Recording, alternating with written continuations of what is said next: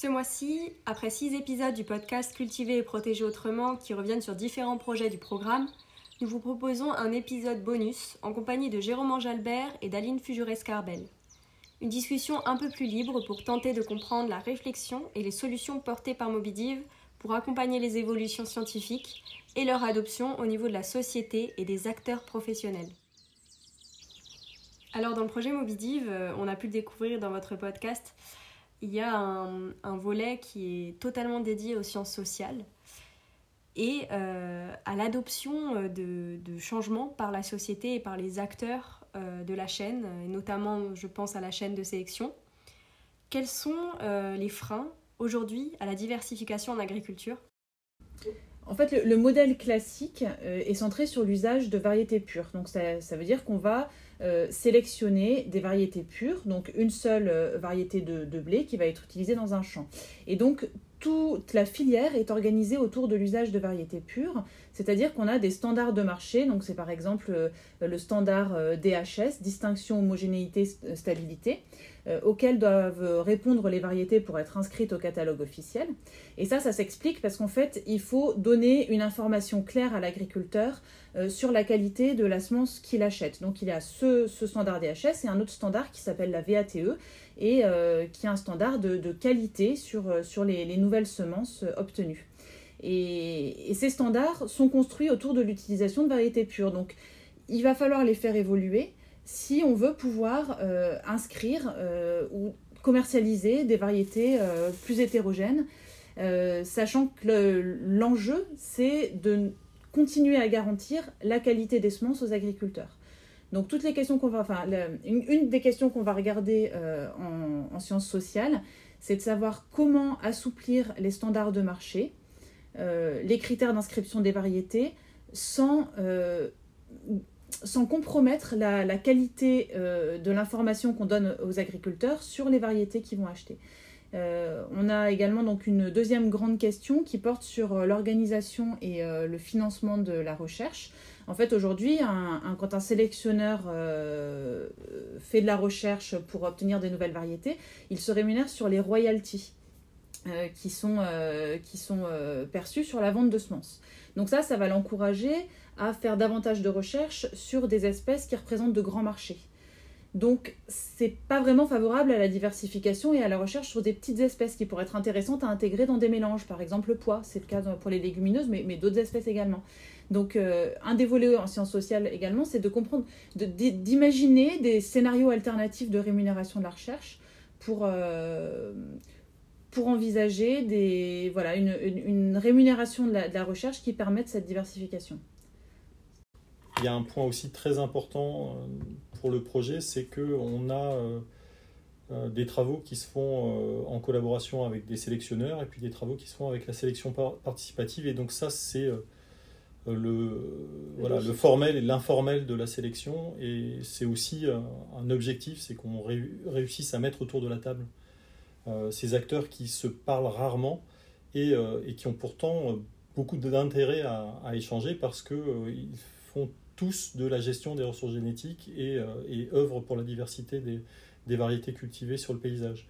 Et, euh, donc là, il y a des questions euh, qui sont liées à ce que vient de dire Aline, c'est-à-dire le financement. il y a d'un côté un secteur privé avec un, un, financement qui concentre actuellement les recherches sur des espèces dominantes, et on a la sélection participative qui couvre aussi ces espèces dominantes. Hein. Il, y a, un programme emblématique sur, sur blé euh, qui, euh, qui, a été développé en, interaction avec INRAE. Mais euh, on a une diversité d'espèces travaillées par ce, secteur, entre guillemets, informel de la sélection participative. Et, et, donc comment financer ces différents secteurs et comment favoriser les échanges entre, entre la sélection participative et la sélection formelle euh, c'est un enjeu du, projet également. Et puis il y a un autre aspect, c'est qu'en fait aujourd'hui on sait très bien évaluer des cultures en pur. Et on sait très bien fournir des conseils aux agriculteurs sur des cultures en pur parce que c'est assez facile.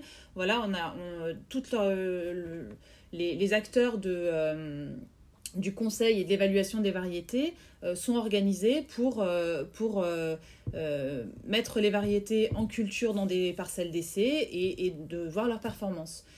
Et sur les mélanges, il y a une question qui se pose justement sur comment on va euh, fournir des, références sur les performances des, mélanges, parce qu'en fait, il y a une infinité de mélanges qui peuvent être faits. Donc, euh, comment on s'organise pour évaluer euh, les performances, les qualités, et pour que derrière, les conseillers agricoles puissent fournir des conseils de qualité aux agriculteurs, surtout que les mélanges sont a priori plutôt adaptés à des petits marchés. Ils vont être assez adaptés à des terroirs spécialisés, à des conditions euh, euh, agroclimatiques spécifiques. Donc, du coup, il faut repenser ces activités de conseil. Donc, on a, on a vraiment ces. Enfin, en sciences sociales, il y a vraiment ces trois volets. C'est euh, comment vont évoluer les standards de marché, donc le côté inscription des variétés, comment va évoluer le financement euh, des, activités de, recherche et de conseil et comment euh, l'évaluation des, variétés pourra, évoluer. Quoi. Et ce qui est intéressant, c'est que ces, questions euh, en sciences humaines parlent directement aux questions biotechniques, entre guillemets. Par exemple, sur cette idée du conseil associé au mélange, eh bien, L'avantage du mélange, c'est que ça permet à un agriculteur d'assembler, de, faire une structure génétique appropriée à son système de culture. Et euh, en fait, il y a une infinité, quasiment une infinité de mélanges possibles. Donc ça, c'est extrêmement compliqué et complexe à évaluer. Et donc, euh, par exemple, dans, dans on explore euh, une collaboration avec le syndicat des trieurs à façon, qui euh, multiplie 50% des, semences de blé tendre cultivées en France, donc qui est un acteur lourd du secteur semencier. Et ils passent, eux, chez les, agriculteurs pour trier et traiter leurs semences pour qu'ils les sèment eux-mêmes. Donc c'est un, système qui est parallèle à l'achat de semences certifiées. Et donc ça, ça nous permet euh, d'avoir un lien directement avec euh, les, agriculteurs qui font des mélanges, de suivre ces mélanges et de mettre en réseau et de proposer des nouvelles structures de création d'informations, d'évaluation des mélanges. Et donc ça, c'est un exemple de euh, la manière dont on peut lier une organisation de filière à des connaissances en génétique et on va essayer de faire se parler ces, deux éléments-là dans le, dans le projet. Aline et Jérôme, merci une nouvelle fois de vous être prêtés au jeu et merci pour cette discussion. À bientôt pour un nouveau podcast.